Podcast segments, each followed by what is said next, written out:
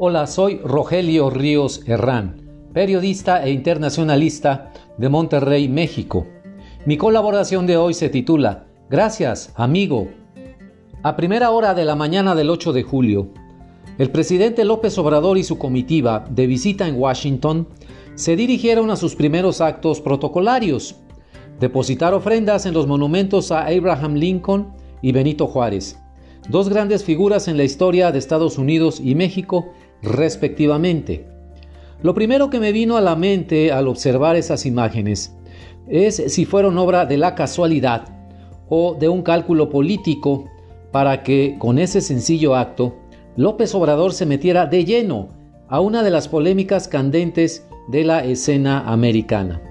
Hay dos bandos en esa polémica, quienes hacen pintas o derriban estatuas, principalmente de figuras de la guerra civil estadounidense. Por otra parte, la postura de Donald Trump de evitar la profanación de los monumentos patrios, no importa si se trata de antiguos generales confederados o esclavistas. Apenas el 3 de julio, en su agresivo discurso en el Monte Rushmore, frente a los rostros de los padres fundadores, esculpidos en granito, el candidato Trump había arremetido contra lo que llamó la multitud fascista de ultraizquierda, que pretende acabar con los símbolos, según él, de los Estados Unidos. Así que al observar a la comitiva mexicana rendir su tributo a Lincoln, me pregunté si eso no sería aprovechado por el staff de campaña de Trump, de manera que se percibiera a los mexicanos apoyando la defensa de los símbolos patrios que hace Trump. ¿Le parece a usted muy torcida la posibilidad de un razonamiento así? A mí también me lo parece, pero aquí lo que realmente importa es saber qué piensan y cómo manejarán los estrategas de campaña de Trump la visita y los actos del presidente López Obrador y su comitiva.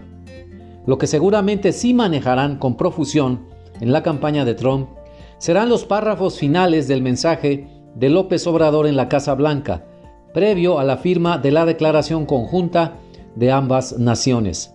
De hecho, el mensaje del presidente mexicano había empezado en tono mesurado, bien equilibrado, con buenas referencias históricas y guardando las formalidades diplomáticas. De pronto, al final, llegó la debacle. Se le ocurrió decir a López Obrador que estaba agradecido con Trump, porque nunca ha querido imponernos nada, no nos ha tratado como colonia, dijo.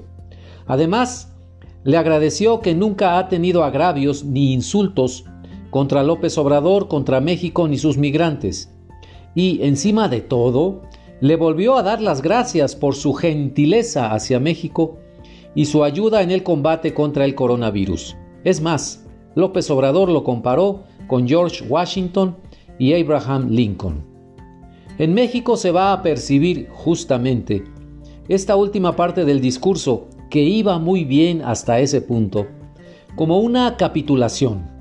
Al gran luchador social de antaño se le acabaron las municiones ni una sola palabra sobre los Dreamers, los niños migrantes enjaulados en los centros de detención, la separación de familias, la cacería de indocumentados, las deportaciones, los insultos públicos de Trump.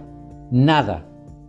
Una de las cosas que más se temían en esta visita era el riesgo de que López Obrador fuera manipulado por Donald Trump para ganar fuerza en la batalla electoral contra el demócrata Joseph Biden. Pero no hubo necesidad de eso. Por cuenta propia, solito, fue López Obrador quien se metió a la boca del lobo. Tal vez por eso, Trump sonreía al escuchar la traducción de las palabras de López Obrador y al final le dijo en español, Fantástico, bello trabajo, señor presidente. En lo personal marcaré esta fecha en la política exterior de México no como una jornada de grandeza, sino de mansedumbre ante Estados Unidos. Por lo pronto, ya está el gobierno mexicano instalado en medio de la contienda electoral estadounidense, con un simple gracias, amigo.